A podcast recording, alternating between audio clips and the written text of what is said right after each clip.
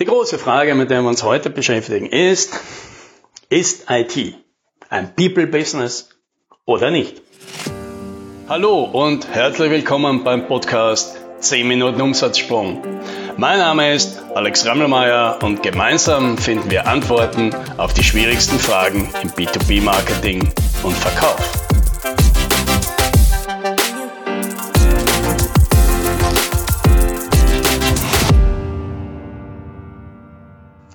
Die Frage scheidet die Geister.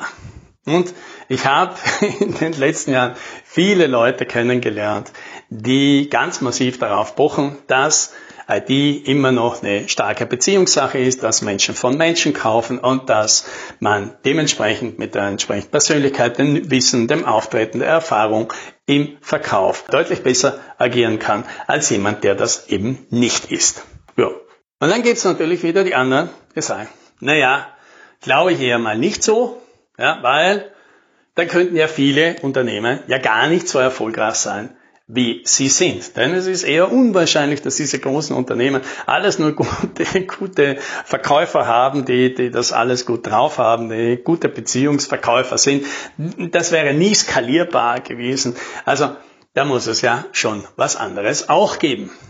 Ja, wo stehe ich jetzt in der Meinung? Ich glaube, wie immer, wenn es äh, zwei Lager gibt und in beiden gibt es gute Argumente und Leute, die, das, die, die ihre Position mit Leidenschaft äh, vertreten, ist es wahrscheinlich so, dass es eben nicht eine schwarz-weiß Antwort gibt. Also manchmal mag das stimmen und manchmal nicht. Die interessantere Frage ist dementsprechend jetzt nicht, stimmt das oder nicht, sondern unter welchen Umständen stimmt es denn? Und unter welchen Umständen stimmt es vielleicht nicht?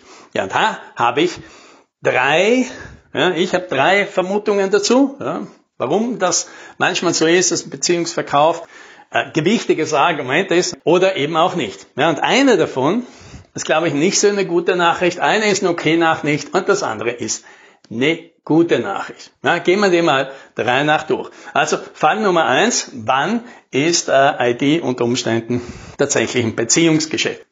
Na, überall dann, wenn es sonst nichts gibt, an dem sich der Kunde orientieren kann. Das heißt, für den Kunden sind alle Angebote sehr ähnlich.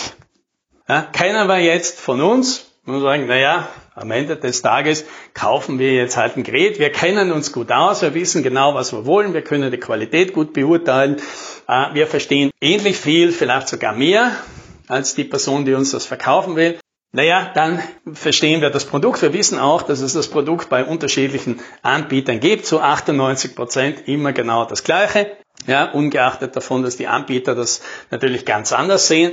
Aber wir als Kunden sind das halt ein bisschen neutraler, sind halt nicht so verliebt in irgendwelche Detailfeatures, die der Anbieter halt für total super sexy hält und denken uns, es ist mehr oder weniger dasselbe. Also bleiben wir dabei und sagen, naja gut, das ist das einzige Unterscheidungsmerkmal. Wen halten wir denn für einen besseren Partner? Mit wem können wir uns vorstellen, gut zusammenarbeiten? Wen wollen wir unterstützen? Äh, bei wem fühlen wir uns besser aufgehoben? Äh, und bei wem fühlen wir uns sozusagen in besseren Händen? Ja, und dann nehmen wir halt den. Kein besonders großes Kriterium unter Umständen, aber unterm Strich das Wichtigste. Und dann wählen wir denn den aus. Das ist jetzt vielleicht dann nicht so eine gute Botschaft, weil das heißt, am Ende des Tages wird man ganz viel Geschäft verlieren, weil das heißt einfach, ich bin für den Kunden genau dasselbe wie alle anderen. Dass ich jetzt irgendwie netter, partnerfähiger, Beziehungs, äh, auf der Beziehungsebene stärker bin, da ist halt immer die Frage, wie viel will der Kunde dafür wirklich ausgeben. In der Regel meistens nicht viel. Ja, er nimmt es gerne dazu, aber unterm Strich ist das wahrscheinlich langfristig nicht unbedingt der beste Wettbewerbsvorteil. Vor allem, was heißt das denn? Ich warte ja nur drauf, bis die Konkurrenz äh, einen Verkäufer findet, die das genauso gut drauf haben. Variante Nummer zwei. Warum er dürfte ein Beziehungsverkauf ist.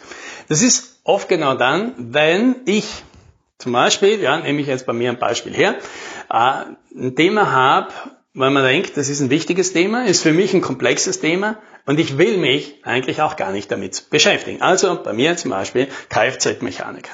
Ja, ich bin da einfach nicht dafür zu begeistern.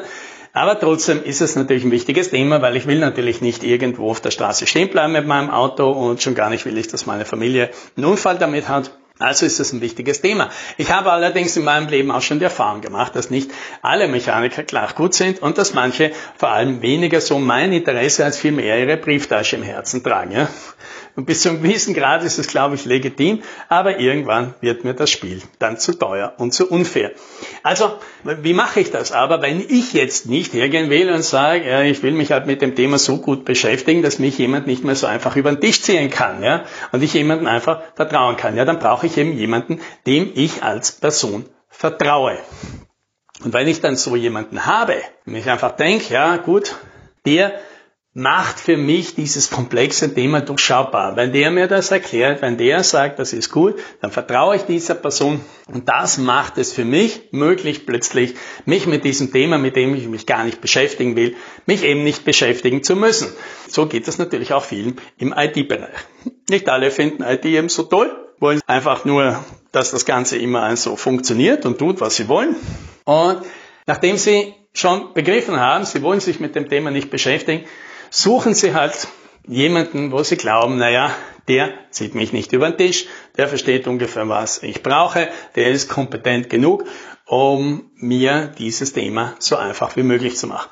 Ja, das ist, glaube ich, ein okay Argument, ein okay Grund zu sagen, hey du, äh, wir bauen hier eine Beziehung auf, um dein Risiko, deine Komplexität, ja, dein, deine Unsicherheit mit diesem Thema auf einer persönlichen Ebene abzufedern, weil auf der technischen willst du sie nicht abgefedert haben und vielleicht auf einer Prozessebene können wir es nicht gut in, in den Griff kriegen, dann finde ich das ja in Ordnung und dass man sich dann darauf spezialisiert, sagt, ich möchte einfach, dass die, die Beziehung da so viel Wert drauf legen, damit es eben für den Kunden leichter wird und er mit dem Thema sich einfach nicht mehr so beschäftigen muss.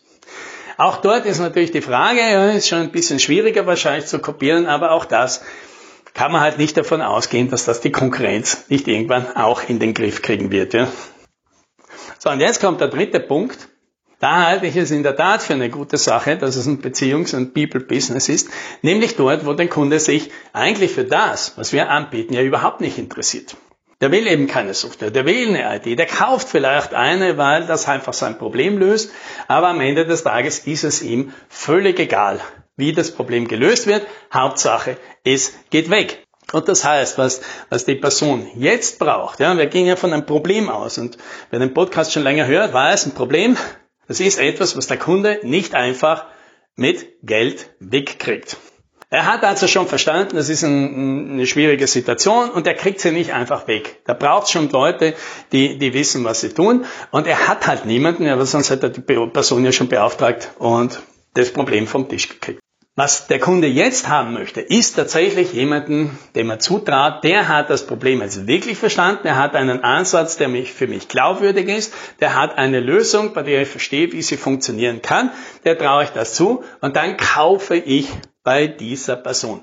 Der Kunde kauft nicht dieses Produkt. Der Kunde kauft bei dieser Person die Problemlösung, von der er jetzt gerade überzeugt worden ist. Und wenn diese Person ihm etwas ganz anderes vorschlagen würde und kein IT-System, sondern eine Reorganisationsmaßnahme oder ein Outsourcing, dann würde das machen.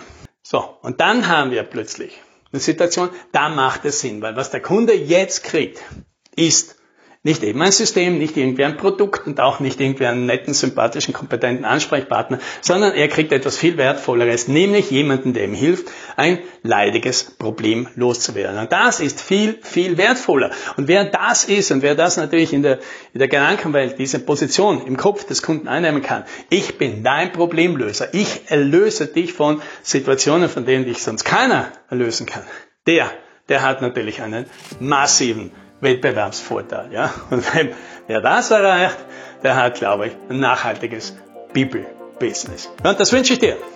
Happy Selling!